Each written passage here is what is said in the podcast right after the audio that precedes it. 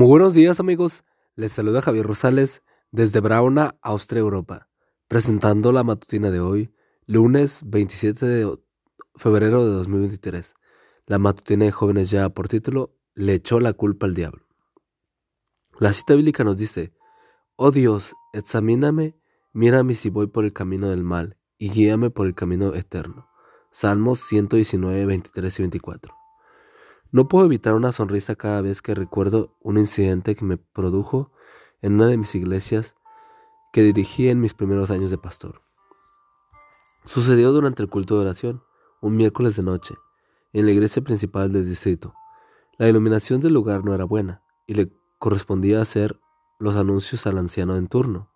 El buen hombre dijo lo que tenía que decir, pero cuando quiso sentarse, por alguna razón calculó mal el sitio donde estaba y donde había quedado la silla. Al darse cuenta de que había calculado mal, mientras caía hacia atrás, instintivamente buscó algo de que agarrarse. Logró asirse de una silla vacía, pero el impulso que llevaba era tan fuerte que la silla no pudo detener la caída. Al caer con su cabeza golpeó un florero. Las flores se dispersaron y el agua se derramó, y ya puedes imaginar la escena. Cuando se restableció la calma, nuestro hermano, con ese humor que siempre lo caracterizaba, nos reservó lo mejor para el final.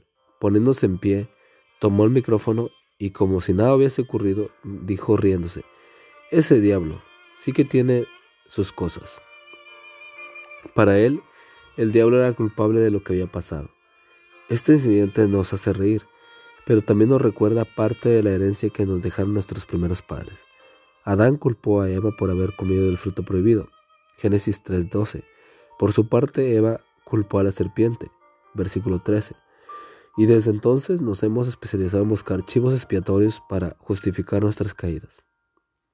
Tenía razón Erika Young cuando escribe, qué bueno es tener a alguien a quien culpar.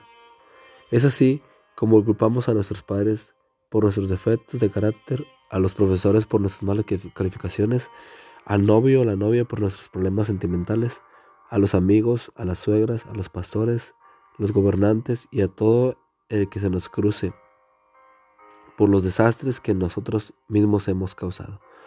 Una clara señal de que estamos madurando como persona se manifiesta cuando te haces responsable de tus errores, cuando reconoces que has fallado y te propones hacerlo mejor y mejorar las cosas.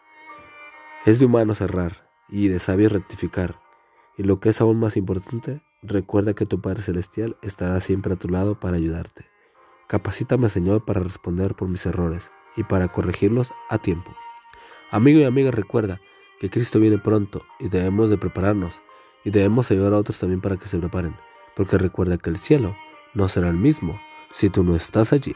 Nos escuchamos hasta mañana. Hasta pronto.